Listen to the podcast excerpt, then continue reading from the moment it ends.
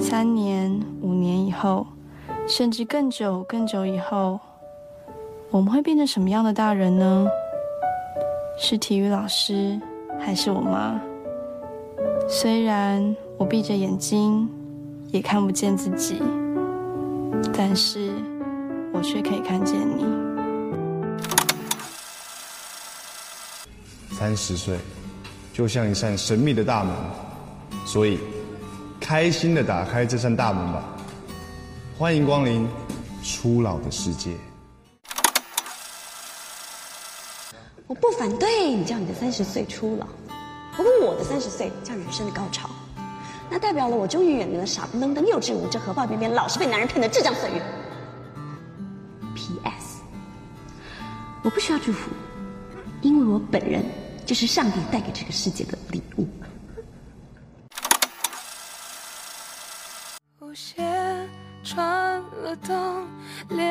了缝，预备迎接一个梦。OK，绷遮住痛。虽然死亡随时都可能降临，但我不能害怕，我一定要像我永远不会死那样活着。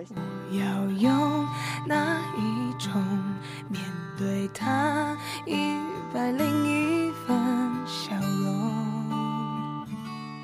欢迎收听下午茶时间，我是夏夏，我是蒜头。二零二三年对我们俩来说，其实都是比较特别并且重要的一年。一方面是我们两个是同岁嘛，然后今年是我们三十岁到来的一年。我觉得好像对东亚人来说，三十岁就是一个比较关键的节点，就是我们经常说什么三十而立啊，就感觉大家对三十岁的认知就是我们到了三十岁，我们就会进入一个方方面面都比较成熟的一个状态。但没有。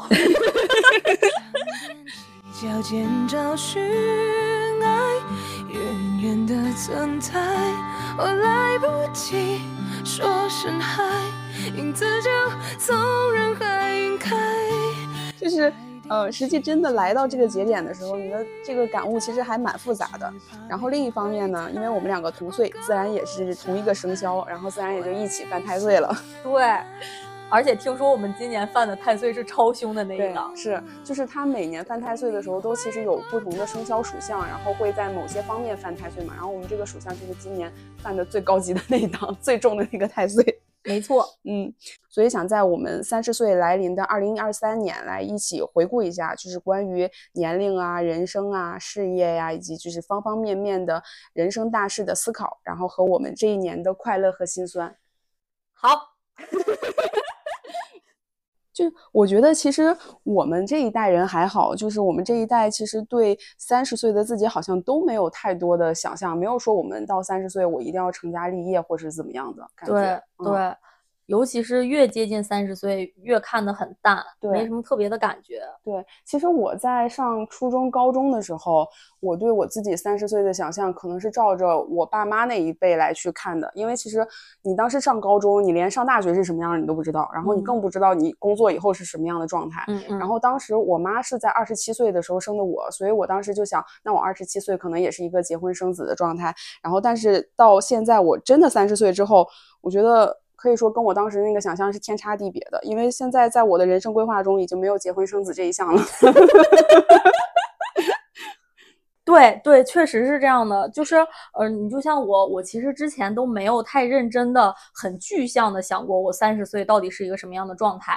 可能一两年前我在想三十岁的时候，可能还跟小时候写作文，就是你觉得五十岁后的生活是什么样那种心态在想，就觉得三十岁是一个很遥远的事情。然后在三十岁，呃，可能会有可能会期待自己发生一些改变，然后但是又没有明确的改变的这个目的。其实之前都是这么看待三十岁的，但是真正。到三十岁来临的时候，我反而觉得很释怀。就比如之前的时候，可能还跟同事讨论过，我要在三十岁要做一件多么惊天地泣鬼神的事情，或我要经历什么多么炫酷的奇遇，我才觉得甘心。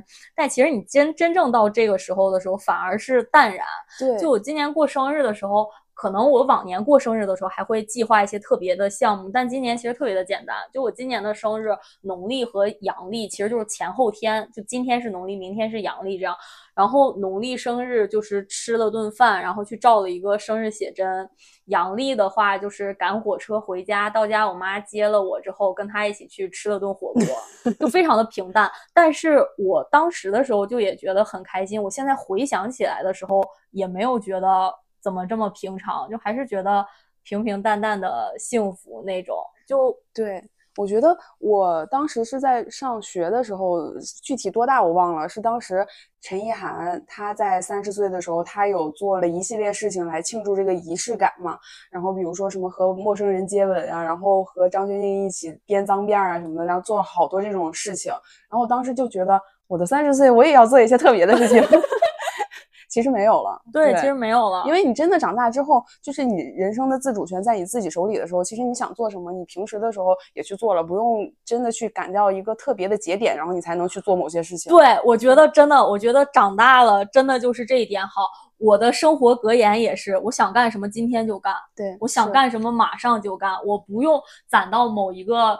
特殊的节点，我才可以完成一个心愿。我每一天、每一时、每一秒都可以奖励自己一个心愿。就比如我今天想唱 KTV，我现在马上就去。我想要染彩色的头发，我明天就去预约 Tony。对，就是是我感觉这种感觉是更加快乐的，而不是说我在某一天一定要做什么事儿。对，是。我觉得我们现在这种也是一个比较好的状态，就是。至少是自己对自己的生活是很满意的，也不太把三十岁当回事儿，就觉得三十岁可能跟二十五、二十六、二十七一样的一个情况。我觉得这样反而是可能从真心底里真的放下了焦虑。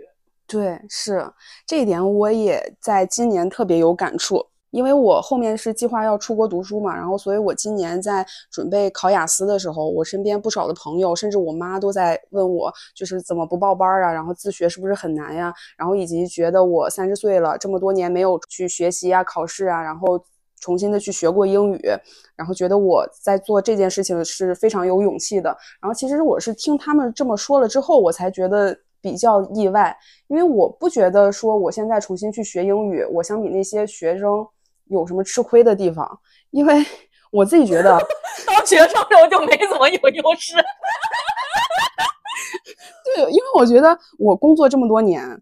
就是随着我工作年限的提高，我的工作能力其实，在方方面面都让我在就是各方面都成熟了一些，就包括我的信息收集能力啊，然后问题分析啊，然后复盘总结能力啊，甚至自觉性，我觉得都比学生时代要强很多。还有就是关于三十岁记忆力是不是减退这件事儿，其实我自己没有比较强的感知，而且我上学的时候我就背不住单词，我我也是，我这一点我超烂。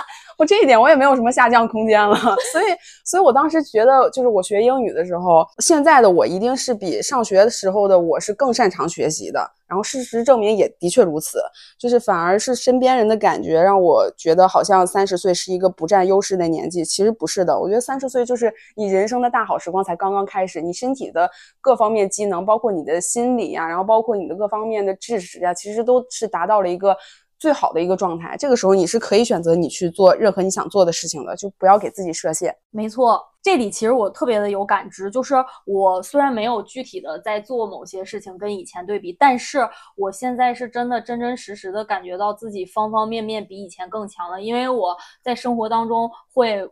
不断的回想起来自己的以前的一些事情和一些选择和一些决定，我每一次我内心都有一个明确的认知，就是如果这件事让我现在做，我会做得更好。对，是的，是的，真的是有这样的一个感觉。然后越想越羞耻，自己当年怎么是这个样子？我觉得就是，如果你真的有很强的年龄焦虑，并且你觉得这个年龄焦虑是影响到你生活的一些事情了，然后你自己真的想去解决这个年龄焦虑的话，我觉得有一点比较有用的就是，你不要把你自己放在社会既定的这个时间轴里去对标，比如说什么时候结婚、什么时候生孩子啊等等。如果你放到这个时间轴里，就总会有一个时间点会提醒你，你慢一步就会焦虑。然后，但是你想清楚这些事情对你来说意味着什么的时候，你就可以把自己从这个时间轴里解脱出来。年龄焦虑还。分两个方面，一个就是到底是自己在焦虑，还是社会让你在焦虑。我觉得区分出来这个会比较容易从中间解脱出来。就比如说，我觉得如果你已经想好了你这辈子不用生孩子，那你也没有必要觉得三十五岁会变成高龄产妇。对，是的，结婚生子这件事情对你来说不是重要的话，那其实你就可以把自己跳脱出来。我也是意识到自己。不再打算去结婚生孩子的时候，我觉得人生无比开阔，我可以去做任何事情。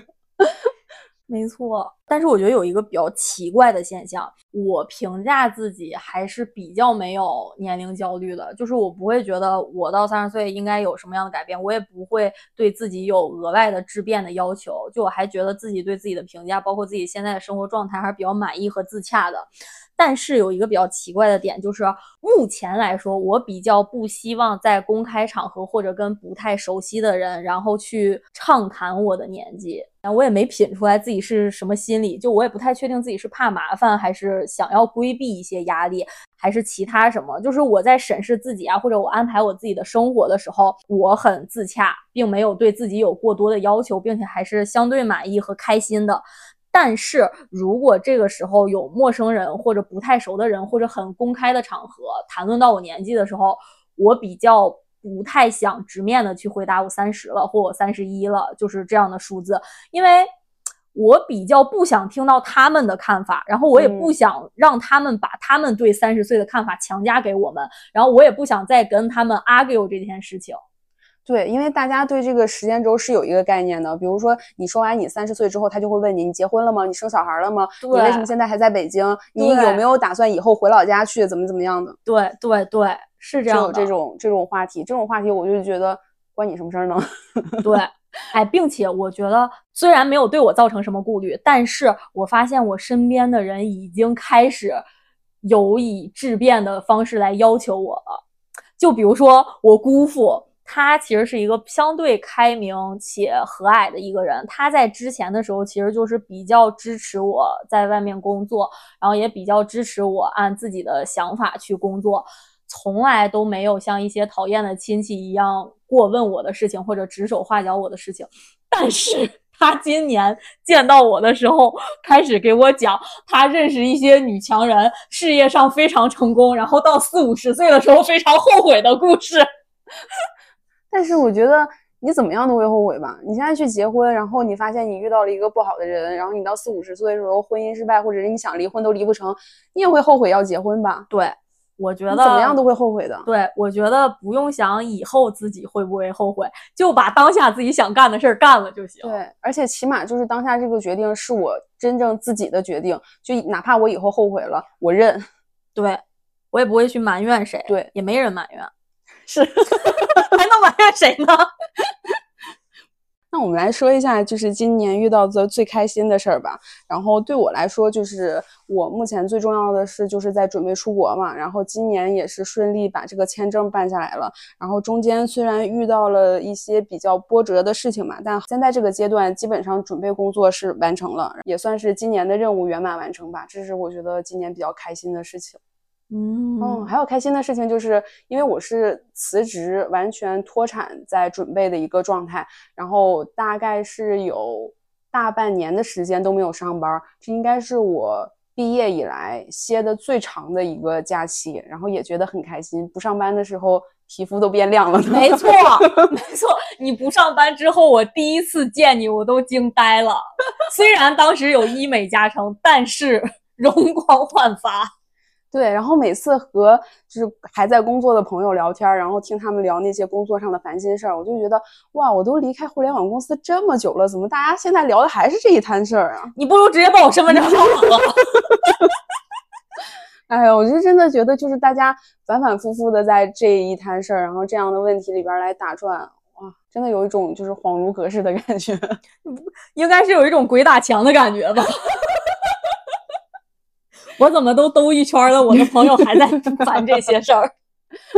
我说一下我的吧，就是我没有，因为我今年的生活没有什么太大的改变，所以我没有什么最开心的事儿哦。然后这里也说一下，我不知道是我性格的原因还是什么，就是我在生活当中比较难评判出来最嗯，就是别人问我最喜欢吃的甜品是什么，也没有；最喜欢吃的蔬菜也没有；最喜欢的男明星、女明星也没有。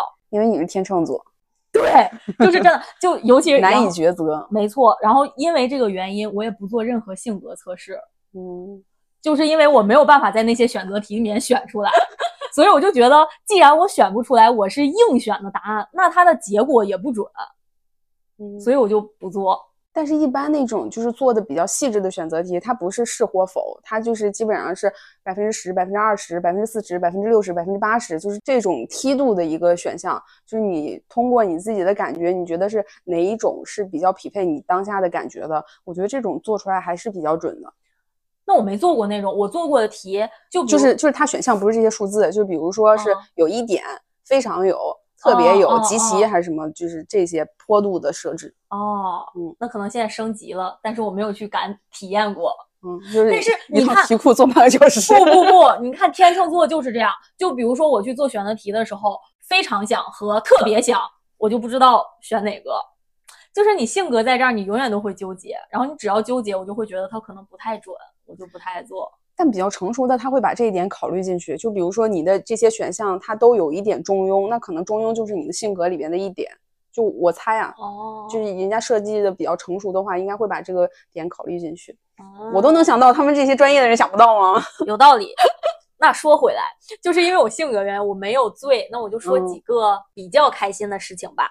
然后第一个事情就是在运动上 有一些进展。我本身小的时候就是特别喜欢体育竞技的人，然后我也比较喜欢体育竞技搞得好的人，但是我没有什么天分。就小的时候我会。强烈要求参加运动会，然后老师就会让班级里面的人想要参加的去比拼，我就会败下阵来。我从小到大在运动会上参与的最好的项目是小组倒数第二，都没有冲到半决赛。那你们同学都好积极啊！我们同学就是项目都报不满，然后我都要被拉去凑数，然后我每次都是凑那种什么实心球啊，就是这种项目。我都是报不上，然后但是我又是非常喜欢搞这些运动的人，所以就是长大了之后，然后有机会就会各种各样的运动就都去尝试，然后到今年就突然发现还是小有成就，就是虽然还是没有一项特别能拿得出手的运动，但是什么运动都会，就是不管朋友们组什么局。我都会，都嗯能搞，然后我就觉得这一点还是挺让我开心的。然后第二点的话，就是因为今年也有努力的锻炼，今年大部分时间都有坚持比较规律且频繁的普拉提和游泳，然后感觉自己的呃体型体态都有比较大的改善，然后我的体重也回归到了大学刚毕业的时候。因为后来就是工作了之后就容易变胖，然后再加上我之前还骨折过，然后体重也上了一个台阶，然后就一直保持在那个台阶，就再也下不来了。然后现后来不是有一种说法，就是如果你的体重上了一百，你就很难掉下来了；如果你的体重上了一百一，你就很难掉下来了。就大概有一个这种平台期的说法。但是今年就是我也没有。节食减肥或什么，就是我从来都没有节食减过肥，就今年就运动，然后又回到了原来的体重，并且我的腹肌也回来了。虽然哦现在外面裹着一层脂肪，但是就是你早晨睡醒的时候，清晰的看到那个哦腹肌和马甲线的形状，真棒。就很开心。是我我上一次有腹肌还是大学，我觉得这种运动就是塑形，能明显的感觉到整个人是更有精神气儿的，他不是那种节食减肥瘦下来的感觉。嗯，是的，是的，而且还有一件事令我比较开心，就是我虽然没有什么体育成绩，但是可能因因为一直在保持运动吧，然后再加上可能天生的体质也还行，我发现就是年龄越大，我的体质和身边人的差距就会有比较明显的突出，就包括因为现在病会比较多嘛，就是之前的新冠，然后加上现在的甲流啊，什么支原体肺炎啊，然后还有流感啊，方嗯。方方面面的病，就这么说可能不太好，别别那么绝对了，人家不是说不能说绝对嘛，但是我就是相对抵抗力好了。对相对得病的次数要远远低于我身边的人，嗯，远远远远远远低于，就是嗯还挺嗯保一直保持在一个比较健康的水平，我觉得还嗯挺开心的。就是年纪越大，这一点的优势就会越凸显，并且越让人开心。嗯嗯，然后感觉因为以前的身边的人不会这么说，然后今年也身边的人就是评价我明显有活力、身体好的那个评价也会变多，就这一点也让我感觉还挺开心的。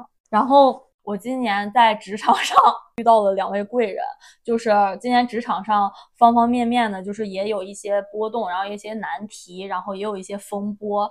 但我很感激这两位贵人的出现，以及他们在这些事情当中给予我的帮助，就是还挺打心眼里感激的。就这一点，我要 Q 一下我们算命那期的话题，就是我在今年年初的时候，不是因为咱俩犯太岁嘛，就我嗯本身就知道自己犯太岁点儿背，然后再加上今年年初的时候，工作上、生活上都有一些比较难的问题出现，然后当时就整个人的状态不是特别好，于是我就去找我们提到的那个塔罗牌去算命，我当时是算了整个年的运势。他当时算的结果就说年底的时候，就后半年的时候，我会有两个结果，就在工作上，就是要不然就是会被干掉，嗯要不然就是会遇到贵人，然后这个贵人会给我很多的帮助。结果真嗯让他说对了，我真的遇到了贵人，并且这个贵人给了我很多的帮助。嗯嗯，我遇到了两位贵人，然后这两位贵人都给予了很多帮助。嗯嗯，然后我就觉得还挺感激的，就是因为我觉得职场这种事情，就是相对来说，大家其实你跟很多的同事，可能在能力上、水平上，其实大家都是一个水平，就可能你的能力模型优点在 A，我的能力嗯。模型优点在 B，、但是综合来看，如果你们在一个部门是同事的话，其实相对来说都是一个水平。那在这个时候，其实不可控的因素就是可能你遇到什么业务，遇到什么难题，然后遇到什么协同方，然后有没有这个时候有没有人可以来帮助你？我觉得这些反而是很变动的事情，嗯然后也是很可遇不可求的事情，所以我还是非常感激这两位贵人的出现。嗯，就我觉得这种真的就是天赐的礼物。对，还蛮难得的，因为是的一般是的就如果是领导啊，或就是或者是单纯的上下级啊，其实人家也没有义务说一定要去教你什么。对就是对对如果我觉得我看你不顺眼啊，或者说你没有嗯那么得我心意的话，你你犯错我就犯错了，对。对不不打算教你什么，然后你到点儿就是，如果我真的要裁员的话，我把你干掉就好了，这是最省事儿的办法。嗯对对，就像你说的，人家没有必要教你的话，就可能你犯错，那就我就让你干对。但是你这个人本身有没有长进，其实靠你自己悟性。对，其实从职场来说，我根本没有必要告诉你什么。嗯但是就是我遇到的这两位贵人，就会比较愿意分享一些人生的经验和感悟，然后告诉我一些呃道理。嗯我觉得还是真的很感激，因为嗯我觉得这种事情真的就是可遇不可求。对，是的。嗯，那我在这里我也要感激一下我的朋友们，不止单独的某一个人。虽然我在学雅思这件事情上，我在准备我签证的这些事情上，我自己付出了很多努力，我的学习能力也有比之前有长进，但是本身基础会比较差，然后我学的时候会有觉得比较吃力的地方，然后包括当你进步比较慢的时候，你觉得没有得到一个很好的反馈的时候，你心里是非常焦虑的嗯，且有压力的。然后这个时候，我的朋友们就是包括给我去讲一些英语上的学习技巧啊，然后呃，以及给我一些心理安慰啊什么的，都非常的给我鼓舞。我就觉得我当时真的是靠我的朋友们给我 滋养，获得勇气和力量支撑下去的。然后我当时还去就是也是算那个塔罗牌嘛，然后他跟我说你可以考到你需要的分数的。然后我每次觉得沮丧的时候，觉得泄气的时候，我会回去点他那个音频，他说你可以考到你需要的分数的，我说你就好，立刻充满电了。啊，我的朋友真的很厉害，每一个都很厉害。然后在我申请签证的时候，也给了我很多很关键的指导，然后很关键的帮助。我真的觉得哇，我的朋友真的好宝藏啊！就女孩子真的好好啊，这段有我吗？我就问一句，有有有 啊，真的就是回想起来啊，朋友真的很重要，是的，是的，女孩子真的好，真的。世界上不能没有女孩子，女孩子天生就有爱人的能力。那说了一些今年比较开心的事，然后你有没有什么今年比较难过的事？我可以把这件事儿称之为烧水壶引发的崩溃。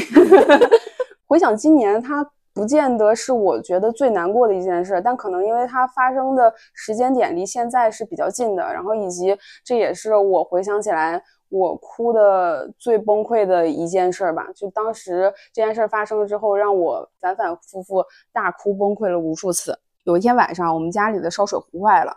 然后我就跟我爸妈说，再买一个吧。其实一个烧水壶也才几十块钱嘛。然后但是我爸不让，我爸说郊区的家里还有，然后他可以去拿过来就好了。那个家离我们现在住的这个家开车来回大概三个小时的车程，就你油费都比买一个新的烧水壶贵。就我不太理解为什么要不多花几十块钱，而去开车三小时去拿一个烧水壶回来。然后当天晚上我又没管他，我就直接下单了。就是我从小就知道我爸是指望不上的，就是你指望他去那边那个家里拿一个烧水壶回来，你不知道他啥时候去。然后第二天早上我买的那个烧水壶就到了，我就还挺开心的，我就说你看我买的这么快就到了，马上就能用新的烧水壶烧水了。然后我爸就是他又开始教育我，他说你的钱省着花，你就保证你出国的钱够吗？就现在赚钱不容易，说我的钱准备的足够了。然后他又说你不要需要一百万，你就刚好准备一百万。我说我难道不知道这个道理吗？而且况且我就算出国了，我也不会坐吃山空，我也会打工兼职啊，我会去赚钱的。然后他又说，你以为工作那么好找吗？就外面哪有你想的那么容易啊？我前几天还听谁谁谁说去国外的时候被人家警察要小费，怎么怎么样？就他形容国外是一个非常黑暗的一个社会，就是那种状态。然后我就觉得很崩溃。就首先他从一开始他就在打击我。他觉得我很天真，我不知道赚钱不容易，然后觉得我存的钱不够我用的。就但是我三十岁了，我从毕业之后我没有管家里要过一分钱，我有能力承担我做的选择。就你为什么在什么都不了解的情况下就直接臆测我准备的钱一定不够？其次是他觉得我愚蠢，就他不知道我应该给自己留一定的 buff，他觉得我需要用五十万，我就准备五十万。我觉得我这个年纪了，你说谁不知道就是出门之后一分钱难倒英雄汉呢？谁不知道给自己留点余地，然后让自己去应对一些突发状况呢？谁不知道这个道理呢？然后就他觉得我不知道工作难找，然后不知道打工辛苦，不知道生活艰难。我是真正要出国去读书的人，我知道的我会比你少吗？他就是会用这种话来教育我。我出国这件事儿吧，就是用的都是我自己的积蓄，就我从来没觉得说家里可以支持我什么，然后我能省的大钱其实我都省了，包括英语比较烂，其实我也没有花几万块钱，然后去报一个私教班，然后去学雅思，然后我雅思考试也一次过了。然后申请签证这个问题，我也没有找中介，然后也是省了几万块钱。就是，但这背后全程自己搞的话，你是需要去做很多功课的。你就是这些麻烦事儿，其实你都要自己去准备。然后我这些所有的努力，你全都看不见。然后你觉得我幼稚、天真、愚蠢，然后觉得我没有你懂得多，你得来教教我。你说这些，你来给我讲这些道理，你也不是因为真的关心我。你真的关心我，你会跟我讲这些道理吗？我觉得关心的方式有很多。就但没有一种是通过说教来完成的。我当时崩溃大哭了一整天。每次我觉得情绪发泄完了，然后过了一会儿情绪平复了，然后回想起来我又觉得很委屈，然后我又开始哭。把这件事儿也在我那个微博上发了一下。我就呃把想说的话说完了以后，我才觉得这件事儿我可以去翻篇了。哎呀，我觉得我这件事儿就是我觉得我这件事我已经反复的消化很久了。但是我现在讲出来，我还是觉得很难过。我以前有觉得我身上的一些问题，是因为我原生家庭的一些缺陷导致的，然后我会去反思，我为什么是这样的一个人，我为什么会有这样的缺点，我为什么是一个就是这么不讨巧的一个人，我我会觉得。我方方面面的那么那么不讨喜的一些特点，是因为我原生家庭是这样的。其实你把问题归结于原原生家庭，它就像一个死结，因为你原生家庭永远是那个样子的，它是没有办法改变的。然后我后来自己不断的去消化，我已经不把我自己身上的一些问题去归结于原生家庭导致的。但是每次回想起这些事情，回想起就是从小我爸就是对我的一些敷衍呀，我就还是觉得很难过。就是我很早其实就看清了我爸根本不爱我这件事情，但是 每次回想起来，就是自己从小到大就是这么被敷衍啊，就是这样这样被长大的，我还是觉得很难过。就是你看他问我的那些问题，他是真的担心我钱不够用吗？不是，他是他是担心我钱不够用的时候会找他要钱。我有时候我也想不通，就是我我做错了什么呢？就是这件事情让我这么崩溃。它起因仅仅是因为我新买了一个烧水壶，然后这个烧水壶还用的不是我的钱，是我前公司发的购物卡。然后这个时候我爸又说了：“那你这个钱省下来不能买别的吗？” 他永远有话要教育你。我爸真的就是全世界强词夺理第一名。大概有一个一个多月了吧，到现在我们就是还住在一起，但是我完全不跟我爸说话，就是哪怕他问我什么事情的时候，我就是嗯啊啊回复啊什么的。但是像你之前说，如果你爸发现你不开心的话，你爸会来哄你，我爸完全意识不到，他意识不到我在跟他冷战。也可能他意识到了，他觉得我对他比较冷漠，但是他们完全没有说我需要缓和这个关系。但是我觉得就就还好吧，就是 我也不指望他什么，我已经不奢望说我需要从我爸那里边获获得一些父爱呀，或者怎么样，我完全不奢望了。我现在只是觉得说我自己能过好我自己的一切就好了。我觉得没有什么过不去的吧，一定会过去的。按照剧本来说，美强惨这个时候就要去国外飞升了，大好光明。哎，哎呀，这是这搞得下面不好接了。好陌生的脸颊，那个我是真，那个是假。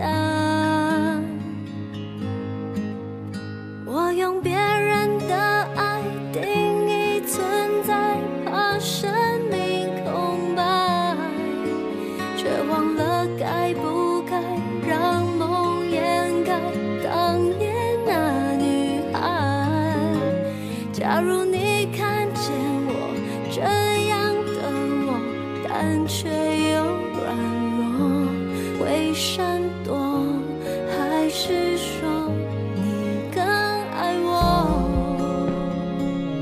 除了难过的事，我们后面说一下，就是今年有什么遗憾的事情吗？就比如说，嗯、有什么想做没有做的事情啊，或者是没有达到你预期的一个事情吧？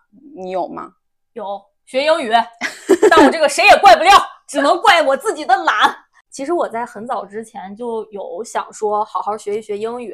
我学英语目前来说没有什么特别的目的，但是我总是隐隐的觉得，呃，英语好是一个非常必备且在某一些关键时刻可可能能救我一条狗命的事情。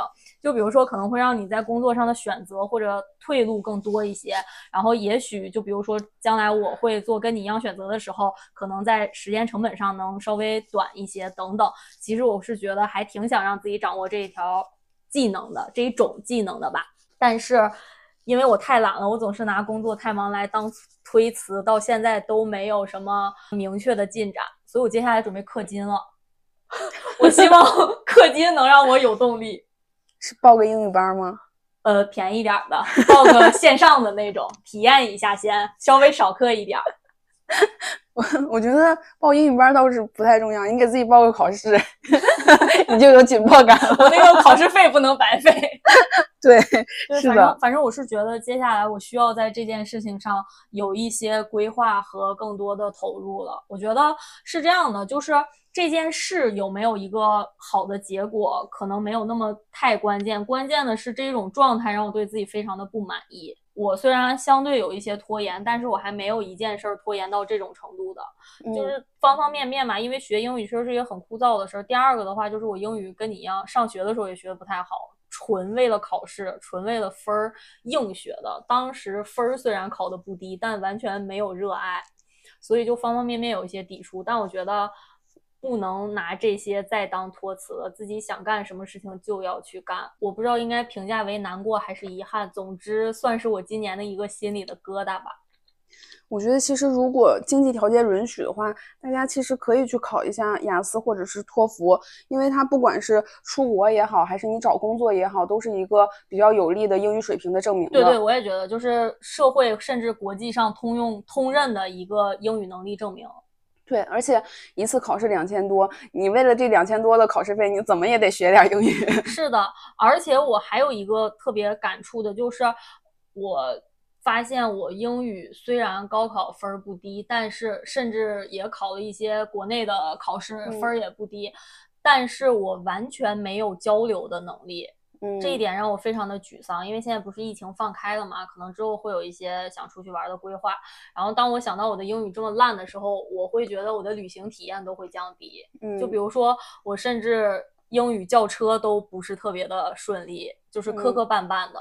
稍微正常一点，我说要去哪，他说好的，然后告诉我钱，我把钱付给他，这种是没有问题的。但是中间万一出现一些，比如说他黑我钱，多要我价，或者去的路线需要重新讨论的时候，我的英语就完全没有办法 hold 住，我就觉得这样的自己很不喜欢。然后我自己的话，就是我在疫情之前去办了一个韩国的五年签证，五年签证是在今年十一月底的时候过期。然后我现在过期了，我也没有再去一次，我觉得还蛮遗憾的。这个其实本来是计划着和我的一个朋友去的，然后他签证也快办好了，但是因为他的公司就是突然非常严重的强迫他们加班，周末都要加班的那种，然后我们就没有去成。我觉得这个还蛮遗憾的，而且主要是最近韩国的机票真的好便宜啊！是的，是的，很便宜。我之前也准备去逛一逛的，我之前是准备去济州岛逛一逛，但是也是没去成。对，就还蛮遗憾的。五年签证就只用了一次，然后还有今年比较重要的一件事就是我们做播客这件事情。对，因为我们俩其实之前不管是玩小红书、抖音还是微博也好，都是把它当成一个树洞或者是自己的朋友圈再去做，并没有说真的去把自己当成一个创作者来去做。然后播客这件事儿是我们第一次比较正经的以创作者的形式来去做内容。嗯嗯嗯，然后我感觉这个身份其实还是挺难转变的，因为我们刚开始做的时候，其实并没有想说要把它做大做强或怎样，其实也相当于是我们觉得有一些话想说，然后以一种形式保存下来吧。但是我觉得这一点我们犯的一个很错误的事情就是，虽然这一段谈话我们认为是相对属于我们两个人的吧。但是其实我们只要把它传在了公共的平台，那它就是属于一个公共的产物。那这个时候，其实我们应该要注意的事情就更多。在这一点上，我觉得我们之前相对不谨慎。嗯，然后主要也是刚开始做的时候，其实方方面面都比较生疏，包括最开始的时候，我听我自己的音频，其实也是有点羞耻的。而且大家如果从前几期开始听的话，应该可以注意到，就是我们最开始口条也不是很清晰，然后有很多的磕巴和水话呀之类的，我已经很努力的把它剪辑掉，但是有的时候大家可能能听到那个音频稍微断了一下，其实就是我们把我们的水话给剪掉了。对，但是当时对自己的期望其实就是每一期可以进步一点点，然后包括我们自己的讲话的语速、流畅度，然后对这个话题的推进、把控和串联，然后甚至是节目开头的一些混剪呀、配乐等等，我都有去思考，就是怎么样让我们的节目可以更精彩，呈现的更好。这里面夏夏思考的比较多，夏夏是我们播客的大功臣。然后也是做播客这件事儿吧，呃让我知道原来自己的表达力其实也是很强的。因为在生活中，其实我一般遇到什么糟心事儿啊什么的，我是很少去主动跟我朋友讲起来的。就除非这件事儿其实有一些乐子可以跟我朋友分享的话，我会讲。但是如果单纯是糟心事儿的话，我就很难跟别人去倾诉。这一点其实我觉得咱俩非常像，就是我在生活当中，然后遇到的一些不太开心的事儿，或者一些不太喜欢的人，其实我不会跟身边的人说。就是如果是同事的话，你肯定就不能说了。跟朋友的，其实我跟你的想法是一样的，就是这件事如果完全没有乐子，就只是一件糟心事儿的话，我跟朋友讲会有两个问题：一就是我要是跟我朋友讲一个别的事儿的话，我需要跟他讲大量的背景信息。对，然后才他才能理解或 get 到这件事情。但我觉得这件事情就很烦，因为这件事情我可能自己在内心已经不把它当回事儿了，但是我如果跟朋友再说一遍，就反反复提醒我这件事儿，然后我还要花那么长的时间去介绍背景，就这件事儿告带给我的痛苦会加倍，所以我就不太喜欢跟朋友说。第二个的话，我是觉得大家心里。应生活里应该都会有一些糟心事儿，不应该，我不太希望朋友们每一次见我，我好像就是一个负能量传出机一样，感觉自己像祥林嫂一样，对对天天念念叨叨的全是糟心事儿。对，就不太喜欢说这些事情。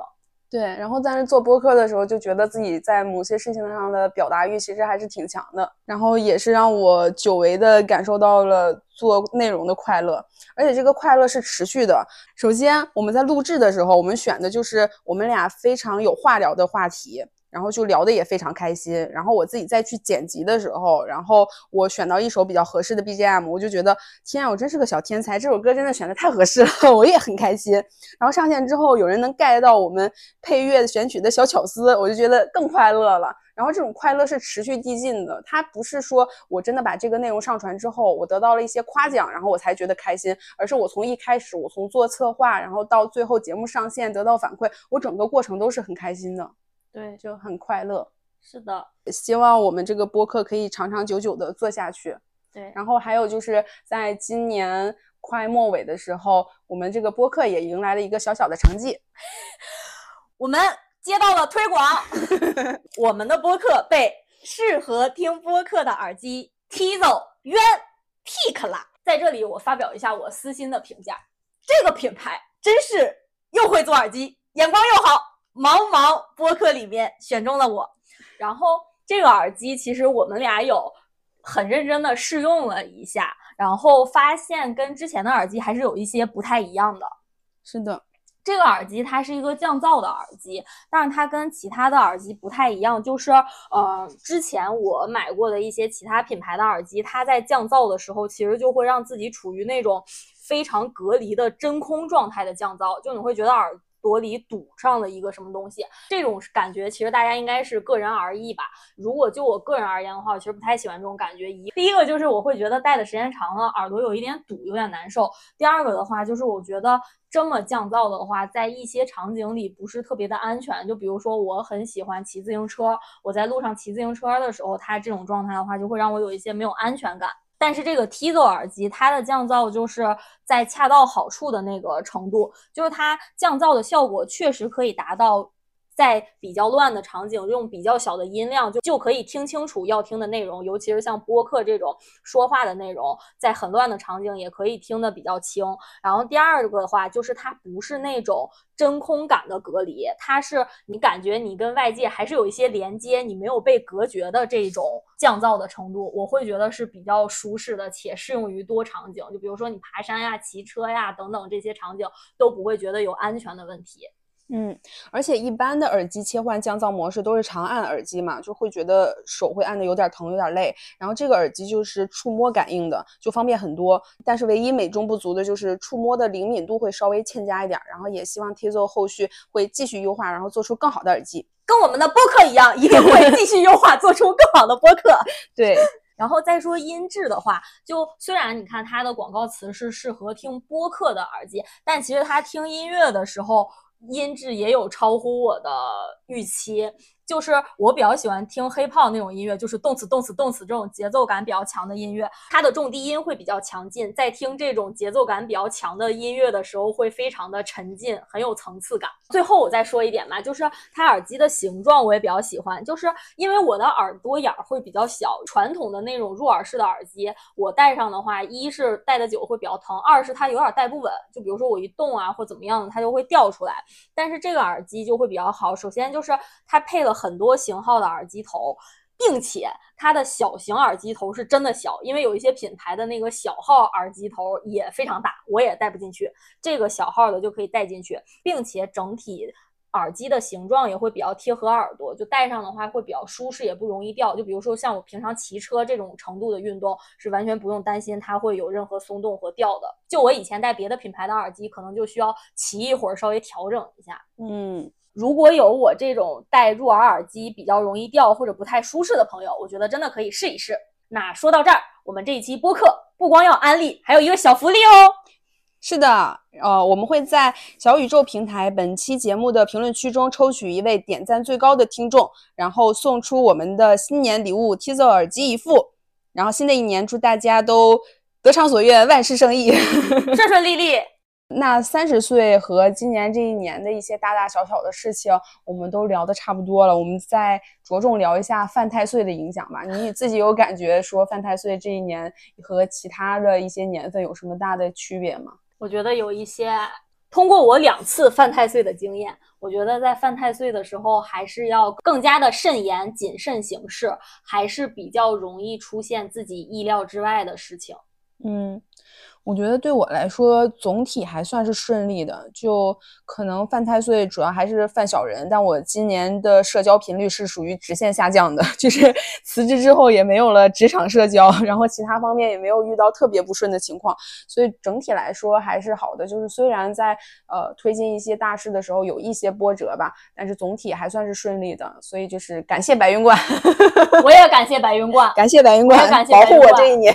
那我这里也得谢谢白云观，虽然我今年还是发生了一些意料之外的事情，但是白云观的道长神仙给我送来了两位贵人，我很感谢。嗯，是。那用一个词、一句话或者说是一首歌来总结一下自己的二零二三呢？棒棒。